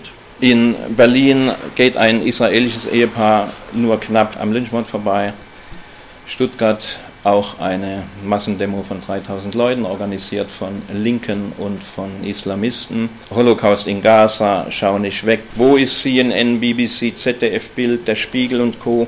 Ach ja, sie werden mit jüdischem Kapital finanziert, deshalb dürfen sie nichts über den Terror des Judenstaates berichten, Free Palestine, Israel. Das waren alles Friedensdemonstrationen. Alles Friedensdemonstrationen. Hier ein besonders schönes, in Anführungszeichen, Bild äh, aus Stuttgart. Es ist besonders schön deswegen, weil hier eine offen und nun für jedermann erkennbare antisemitische Karikatur hochgehalten wird. Also der, der gierige Jude mit, mit der Nase, der nun die Völker der Welt betrügt, indem er die Waagschale der Gerechtigkeit manipuliert. Und unmittelbar neben diesem Plakat wird das Glaubensbekenntnis aller linken Antisemiten hochgehalten, wonach nämlich Antizionismus etwas vollkommen anderes als Antisemitismus sei. Aber nicht nur in Deutschland, London, We Are All Hamas, Boycott Israel. Es ist überhaupt auffällig, dass im Gazakrieg 2014 zum ersten Mal es praktisch keine Solidaritätskundgebungen der sogenannten arabischen Straße gegeben hat. Das war zum ersten Mal. Es hat sich unter Arabern offenbar rumgesprochen, dass sie ein paar größere Probleme haben als Israel. Die weltweit größten Solidaritätsmanifestationen mit der Hamas fanden im Sommer 2014 in Westeuropa statt, auch in Deutschland. Das war was Neues. Wuppertal, Brandbombenanschlag auf Synagoge. Ja, die größte öffentliche Unterstützung in Westeuropa. Die dschihadistische Kriegsführung wurde auch weitgehend nicht zur Kenntnis genommen, insbesondere von Leuten, die sich der Friedensbewegung zurechnen. Dass die Hamas Gaza-Bewohner als menschliche Schutzschilde missbraucht, ist offenkundig, wurde auch durch äh, Journalisten unter Lebensgefahr mehrfach belegt. Also während Israel Flugblätter abwirft und äh, die Leute warnt, wir werden dieses Haus demnächst bombardieren, weil ein Waffenlager drin ist und damit sich einen militärischen Nachteil verschafft, weil es gleichzeitig die Hamas warnt, fordert die Hamas die Leute auf, stellt euch auf die Hochhausdächer. Damit hat Israel die Arschkarte. Weil entweder sie lassen sich wehrlos beschießen oder sie schießen zurück und dann sind sie sofort die Kindermörder. Das ist genau das perfide Spiel der Islamisten, der Dschihadisten. Das haben zum Beispiel ähm, also indische, aber auch französische äh, Reporter, die im Hotel in Gaza waren, haben dann nach diesem Krieg, nachdem sie es geschafft haben, wieder rauszukommen und das Filmmaterial auch rauszuschmuggeln, haben dann bewiesen, wie sie aus ihrem Hotelfenster raus sehen, wie die Hamas aus Wohngebieten äh, ihre Raketen abschießt. Ja, und damals wird der israelische Schriftsteller Amos Oz interviewt in der Deutschen Welle. Und um vorwegzunehmen, Amos Oz ist ein Friedensaktivist. Amos Oz äh, hat überhaupt keine Sympathie für Netanyahu und die Regierung. Er ist ein Linker. Und er sagt, bevor Sie mich interviewen zu diesem Krieg, darf ich Ihnen erstmal zwei Fragen stellen. Und der Interviewer sagt, ja, okay, und dann stellt Amos Oz diese zwei Fragen. Was würden Sie tun, wenn sich Ihr Nachbar auf dem Balkon gegenüber seinen kleinen Jungen auf den Schoß setzte und dann begänne, mit einem Maschinengewehr in Ihr Kinderzimmer zu feuern? Und zweitens, was würden Sie tun, wenn Ihr Nachbar gegenüber einen Tunnel von seinem Kinderzimmer in Ihr Kinderzimmer grübe, um Ihr Haus in die Luft zu jagen oder Ihre Familie zu entführen? Und das ist genau die Situation, in der Israel ist. Was würden Sie tun, wenn Sie aus einem Kindergarten in Gießen ständig in Marburg mit Raketen beschossen würden? Würden Sie sich unendlich lange beschießen lassen oder würden Sie zurückschießen? Wenn Sie aber zurückschießen, dann sind Sie das Schwein. Es ist kein Wunder, dass es eine ganz, ganz breite, 97, 98-prozentige Unterstützung in der israelischen Bevölkerung für diesen Krieg gab. Auch unter praktisch allen, die mit der Netanyahu-Regierung überhaupt nichts anfangen können. Weil die Bedrohungssituation, in der Israel ist, eben verstanden wird von den Israelis. Im Unterschied zu vielen Deutschen. Auch Wolfgang Gerge versteht das natürlich überhaupt nicht, überhaupt nicht die Bohne von Rede über diese, über diese Probleme, sondern Israels Krieg gegen Gaza ist ein schmutziger Krieg. Die Gewalt ist maßlos. Mit dem Gaza-Krieg ist Israel Öl in das Feuer des Nahostkonflikts. Dabei sollte man doch wissen, dass Israel im Prinzip den gleichen Kampf führt, den Jesiden, Kurden, Syrer, viele Iraner und andere auch führen, nämlich gegen den Dschihadismus. Davon wollen viele nichts wissen, die sich für links und friedensbewegt halten. Und dann heißt es ja, der Zionismus ist ja. Der Zionismus ist ja eigentlich das. Nichts ist antisemitischer als der Zionismus. Diesen Antizionismus, den gibt es ja nur, weil Israel so schlimm mit den Palästinensern umgeht. Also Israel ist schuld am Antizionismus. Na, da habe ich so meine Fragezeichen. Könnte man lange drüber reden, ich will einen kleinen Blick in die Geschichte werfen und nochmal zu Martin Luther kommen. Martin Luther bekanntlich ein paar Jahre vor Israel. Der schreibt 1538 in seiner Schrift wieder die Sabbater, das war damals so eine jüdische Sekte, und macht sich lustig über sie. Er sagt, so lasst sie doch hinfahren ins Land und in Jerusalem. Tempel bauen, Priestertum, Fürstentum und Mosen mit seinem Gesetze aufrichten. Und also sie selbst wiederum Jüden werden und das Land besitzen. Wenn das geschehen ist, so sollen sie uns bald auf den Fersen nachsehen, daherkommen und auch Jüden werden. Tun sie das nicht, so ist aus der Maßen lächerlich, dass sie uns Heiden wollen bereden zu ihrem verfallenen Gesetze, welches nun wohl 1500 Jahre verfaulet und kein Gesetz mehr gewesen ist. Die können ja gar keinen ordentlichen Staat machen, die Juden. Können die doch gar nicht, die Juden. Immanuel Kant, auch nicht ganz unbedeutend und auch ein paar Jahre vor Israel, spricht von den Juden als einer ganzen Nation von lauter Kaufleuten, als nicht produzierenden Gliedern der Gesellschaft, deren bei weitem größter Teil keine bürgerliche Ehre sucht. Er spricht von dem vergeblichen Plane, dieses Volk in Rücksicht auf den Punkt des Betrugs und der Ehrlichkeit zu moralisieren. Und er sagt, dass der Gesetzgeber dieses Volkes nur ein politisches, nicht ein ethisches, gemeines Wesen habe gründen wollen. Ein auf ethischen Prinzipien errichtetes Gemeinwesen. Juden können das nicht. Johann Gottlob Fichte, auch nicht ganz unwichtig, ein großer Vertreter ähm, des deutschen Idealismus mit viel Einfluss übrigens auf die 1848er linken Revolutionäre, schreibt auch ein paar Jahre vor Israel, Fast durch alle Länder Europas verbreitet sich ein mächtiger, feindselig gesinnter Staat, der mit allen übrigen im beständigen Kriege steht und der in manchem fürchterlich schwer auf die Bürger drückt. Es ist das Judentum. Derjenige Jude, und jetzt ganz wie Luther, der über die festen, man möchte sagen, unübersteiglichen Verschanzungen, die vor ihm liegen, zur allgemeinen Gerechtigkeitsmensch und Wahrheitsliebe hindurchdringt, ist ein Held und ein Heiliger. Ich weiß nicht, ob es deren gab oder gibt. Ich will es glauben, sobald ich sie sehe, nur verkaufe man mir nicht schönen Schein für Realität.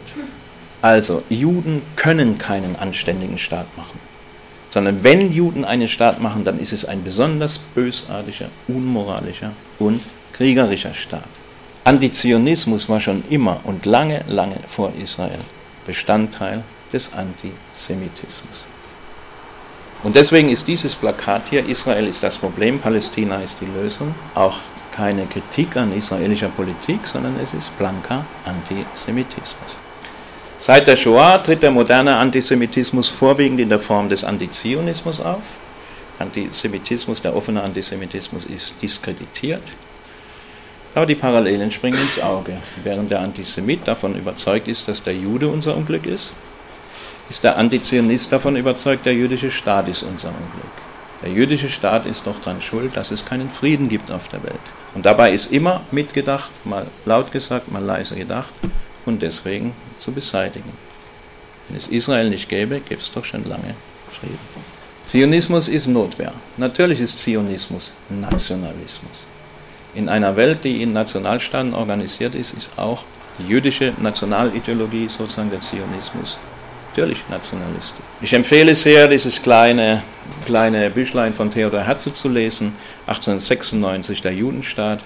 Das ja liest sich ganz leicht, das ja dann zum Startprogramm für den, Zionisten, für den Zionismus wurde, das übrigens lange heftig umstritten war unter den Juden. Es war lange eine Minderheit der Juden, die das gesagt hat, also wir müssen, wir sollen auswandern. Herzl sagt, wir haben alles versucht, es gab verschiedene Programme, es gab die Judenemanzipation, aber in Westeuropa. Aber wir müssen zur Kenntnis nehmen, der Antisemitismus setzt sich immer wieder durch. Damals 1896 große Pogrome in Russland, in äh, Frankreich, natürlich in allen Ländern, aber der Schwerpunkt lag damals in Russland. Und er vertritt einfach im jüdischen Diskurs die Meinung, es geht nicht, äh, die Assimilation wird nicht funktionieren. Wir brauchen einen eigenen Staat, in dem wir die Mehrheit sind und nicht mehr die verfolgte Minderheit. Es gibt heftige Diskussionen unter vielen Juden. Einige folgen ihm, viele folgen ihm nicht. Und Herzl wird durch die Shoah auf schlimmste Weise bestätigt. Israel ist, um das mal in einer Sprache zu sprechen, die viele Altlinke dann auch besser verstehen, der Zionismus ist eine nationale Befreiungsbewegung.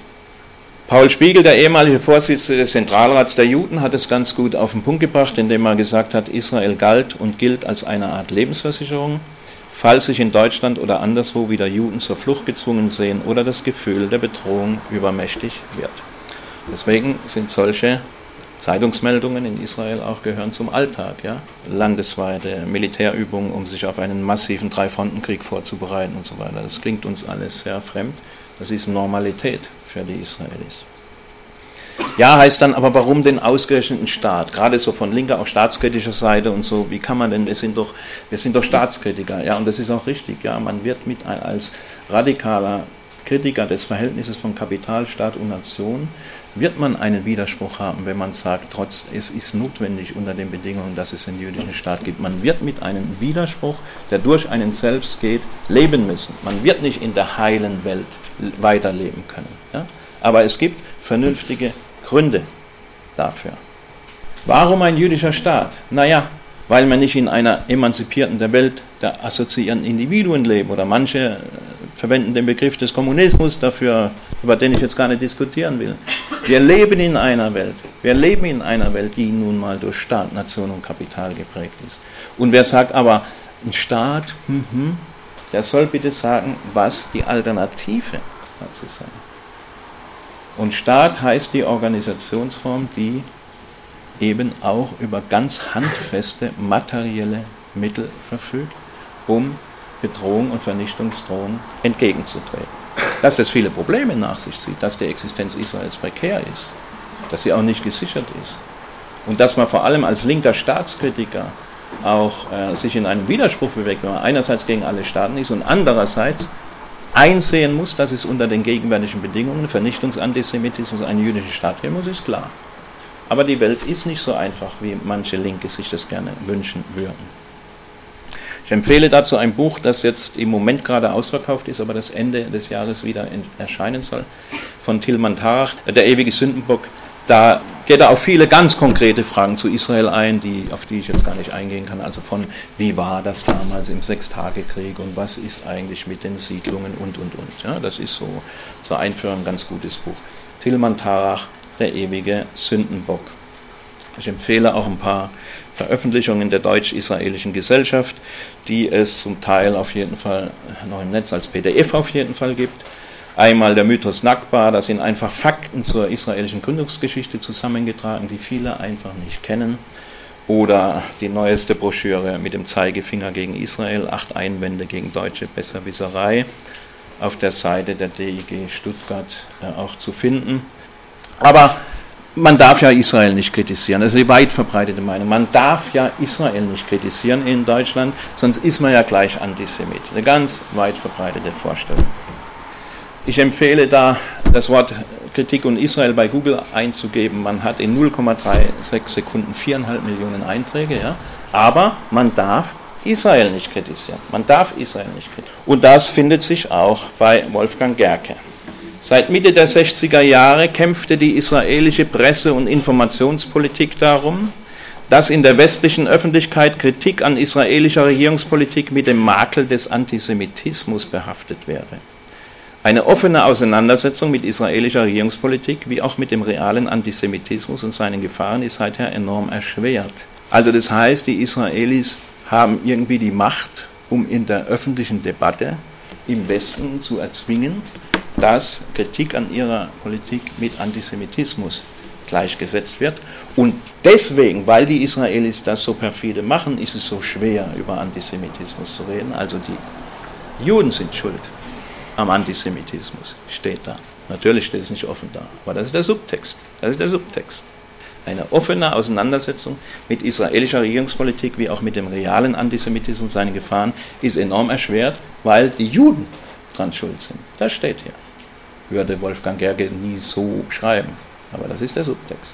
Ja, das Wort Israel-Kritik ist in aller Munde. Das ist überhaupt sehr verräterisch. Kennt irgendjemand eine Brasilien-Kritik, eine Iran-Kritik, eine Türkei-Kritik, eine Frankreich-Kritik? Nein, es gibt ganz offensichtlich nur für ein einziges Land das Bedürfnis, den Namen des Landes in Verbindung mit dem Wort Kritik zu einem neuen Substantiv zu machen. Das ist doch schon irgendwie bezeichnend. Und das liegt daran, dass wir die Weltmeister sind. Wir Deutschen sind die Weltmeister. Das ist einfach so, das ist seit mindestens 200 Jahren schon so ein weit verbreitetes Bewusstsein. Dieser eben Johann Gottlob Fichte, den wir vorhin gehört haben, dass die Juden ein kriegerischer Staat sind, schreibt auch von der deutschen Nation als Wiedergebärin, Wiederherstellerin der Welt. Der untersucht die verschiedenen Nationen und sagt so ihre Eigenschaften, dann kommt er auf die deutsche Nation und sagt, die deutsche Nation, das ist die Supernation. Die deutsche Nation ist dazu berufen, die Welt wiederherzustellen. Das ist deutsches Selbstbewusstsein seit langem.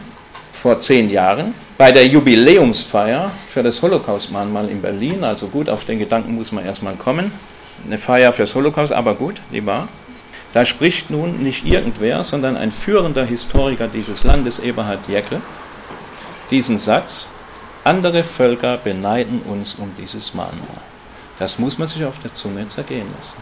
Und er kriegt rauschenden Beifall von der umstehenden Vertreterinnen und Vertretern der guten Mitte dieser Gesellschaft. Ach, was sind wir gut. Wir arbeiten unsere Sünden doch so vorbildlich auf. Irgendwie sind wir halt die Weltmeister. Früher war man das im Krieg, heute sind wir das im Frieden, aber eins ist klar, wir sind immer die Weltmeister. Das ist ein ganz weit verbreitetes Gefühl in Deutschland. Und deswegen sind wir natürlich auch die Weltmeister im Notenverteilen für den Frieden. Und deswegen kriegen insbesondere Jüdinnen und Juden, die gegen Israel auftreten, einen Preis nach dem anderen in Deutschland, eine Ehrung nach dem anderen. Weil es sind ja die Juden, die das sagen. Und wenn die Juden das sagen, dann muss es ja stimmen. Das sind nur einige Namen, Felicia Langer, Alfred Grosser, Judith Butler und so weiter und so weiter. Man könnte viel mehr nennen. Und deswegen bringen diese Leute hier die deutsche Befindlichkeit auf den Punkt. Gott gibt Deutschland die Weltmeisterschaft und Palästina den Frieden. Das ist genau das, was die deutsche Befindlichkeit trifft. Und als dann im letzten Sommer diese antisemitischen Massendemonstrationen waren, da war ja der, die erste Reaktion, so auch in, im Mainstream, im bürgerlichen Mainstream, ja, aber wir haben ja nichts mit Antisemitismus, das ist ja alles nur importiert, das sind ja die die Türken oder die Muslime oder die Araber, die importieren diesen Antisemitismus. Wir haben damit nichts zu tun. Naja, in Deutschland hat man zwar gelernt, dass man kein Antisemit sein darf, aber man überträgt eben die irrsinnigsten Ressentiments auf den jüdischen Staat. Man will ja nur Israel kritisieren. Also sind stabile äh, Meinungen der Deutschen über viele Jahre hinweg äh, dokumentiert ja, über Israel. Was der Staat Israel heute mit den Palästinensern macht, ist im Prinzip auch nichts anderes als das, was die Nazis im Dritten Reich mit den Juden gemacht haben. Über 50 Prozent. Israel ist die größte Gefahr für den Weltfrieden, zwei Drittel. Israel führt einen Vernichtungskrieg gegen die Palästinenser, über zwei Drittel. Also das ist so irre, die Aussagen sind so irre, dass man wirklich nur von Wahn, wirklich nur von Wahn sprechen kann. Diesen Deutschen hier sieht man an, dass sie nicht in Offenburg geboren sind. Die sagen offen Kindermörder Israel. Deutsche, die in Offenburg geboren sind, haben ein bisschen mehr gelernt. Die machen das anders. Die setzen sich in die Trümmer von Gaza, drapieren sich mit Kinderwagen, Puppen, Kinderspielzeug, blicken sehr betrübt und sinnend in die Welt und lassen solche Fotos in den Medien übertragen.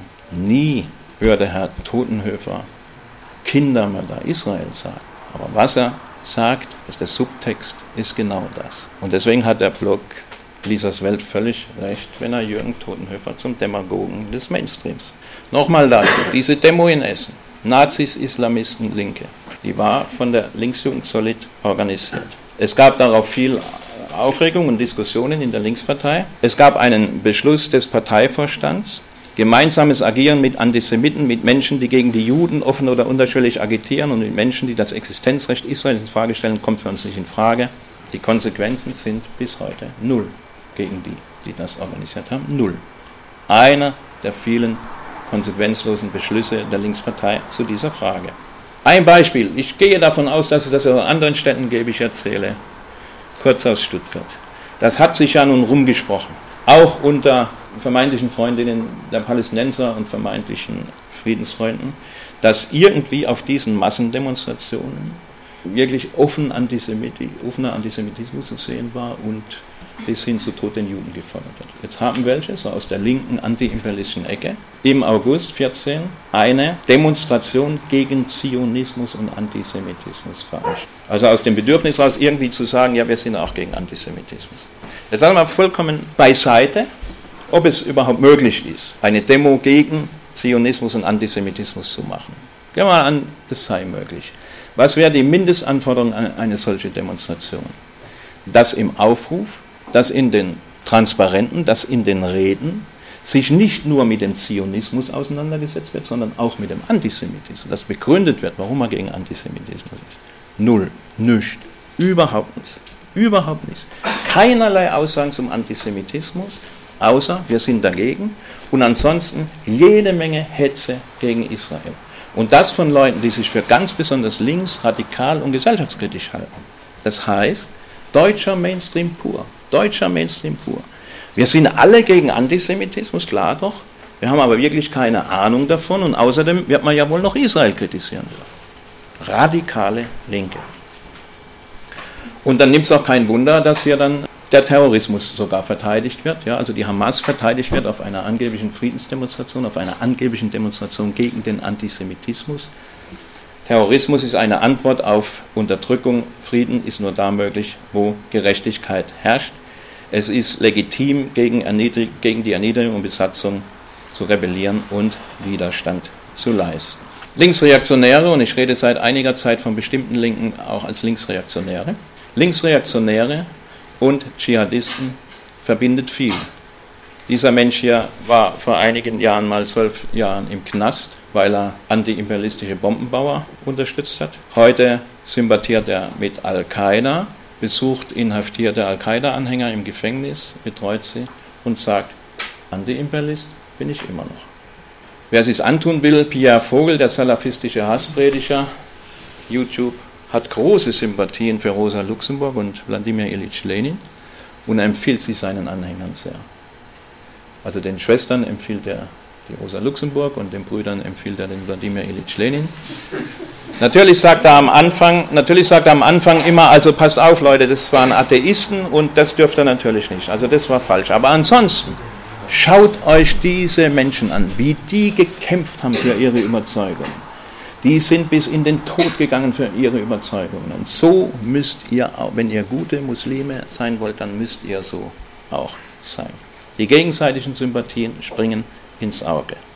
Und wenn man sich mal anguckt, was dieser Islamismus, Dschihadismus, diese Ideologie eigentlich ist, was Islamisten, Dschihadisten bewegt, was so ihre Werte sind, dann stoßen wir einmal auf eine Geringschätzung bürgerlich-demokratischer Freiheiten, eine ausgeprägte Geringschätzung, eine Verachtung des Individuums, dafür eine Aufopferung für die Gemeinschaft, ein Kult um die natürlich männlich besetzte Ehre, ausgeprägte Homophobie, Frauenfeindlichkeit, ein Anti-Intellektualismus, ja, der meint wohl, er sei was Besseres und blickt mehr durch als wir. Die Ablehnung jeder Form von Selbstbestimmung und Emanzipation. Ein personalisierender, oberflächlicher Pseudo-Antikapitalismus. Ein Verschwörungsweltbild statt kritischer Analyse. Hass auf den Westen, die Juden und den jüdischen Staat. Die Rekrutierung verroter Gewalttäter und eine ausgeprägte Todesaffinität. Und wenn man sich das mal so auf der Zunge zergehen lässt, dann müsste einem doch auffallen, dass man das irgendwoher kennt. Das ist nicht völlig neu, das kennt man irgendwoher. Das hat halt auffällige Schnittmengen mit dem Nationalsozialismus. Nicht Dschihadismus ist gleich Nationalsozialismus, es gibt Unterschiede. Aber es gibt ins Auge springende Schnittmengen und Parallelen. Und die muss man sehen und zur Kenntnis nehmen und darf nicht die Augen davor verschließen. Viele Linke tun das immer noch tun das immer noch. Und manchen Linken muss man halt sagen, also Leute, jetzt hört halt mal zu, jetzt gucken wir uns mal Nazis und Dschihadisten an. Was sind die eigentlich? Na, das sind Antizionisten, das sind Anti-Amerikaner, es sind Anti-Imperialisten, sind regressive Antikapitalisten. Tja, liebe Freunde, man kann sie halt umso besser bekämpfen, je weniger Gemeinsamkeiten man mit ihnen hat. Und das muss man in aller Deutlichkeit bestimmten Linken auch sagen und diese Diskussion auch führen. Also die linksreaktionäre Ideologie ist eine Variante des antimodernen, antiwestlichen, antisemitischen Ressentiments. Ist deswegen so kompatibel zum Beispiel auch mit Islamisten. Antisemitismus ist das Ressentiment gegen die kapitalistische Moderne, das die Herrschaft von Markt und Kapital als persönliche Herrschaft bösartiger Menschen fantasiert, im Vernichtungswahn gegen die vermeintlich Schuldigen kulminiert und die Juden damit identifiziert. Wie gesagt, wer so noch nicht ganz so weit ist, dass er die Juden damit identifiziert, den nehme ich gerne ab, dass er nichts gegen Juden hat. Aber ich würde gern mit ihm darüber diskutieren, ob er eigentlich weiß, was Antisemitismus ist und ob ihm klar ist, wie verdammt nahe sein Weltbild am Antisemitismus dran ist. Antisemitismus ist ein Welterklärungsmuster. Nichts gegen Juden zu haben, heißt noch lange nicht, immun zu sein gegen Denkmuster, die konstitutiv für die antisemitische Weltanschauung sind. Die antisemitischen Denkmuster sind meistens noch unbewusst, aber sie werden von einer sehr großen Mehrheit der Bevölkerung geteilt. Und statt sich aufzuregen über eine Antisemitismuskampagne gegen links, sollte man sich vielleicht nicht ärgern, dass man in die Nähe des Antisemitismus gerückt wird, sondern erkennen, dass man sich in der Nähe des Antisemitismus befindet. Und weil der Spruch äh, in Deutschland so beliebt ist, wäre den Anfängen, stelle ich den auch ans Ende und habe ihn mit ein paar Bildern unterlegt, die etwas andere Bilder sind als die, die normalerweise zu diesem Spruch so in der Mainstream-Linken erscheinen. So, jetzt danke ich sehr für die Aufmerksamkeit und von mir aus gerne Diskussion.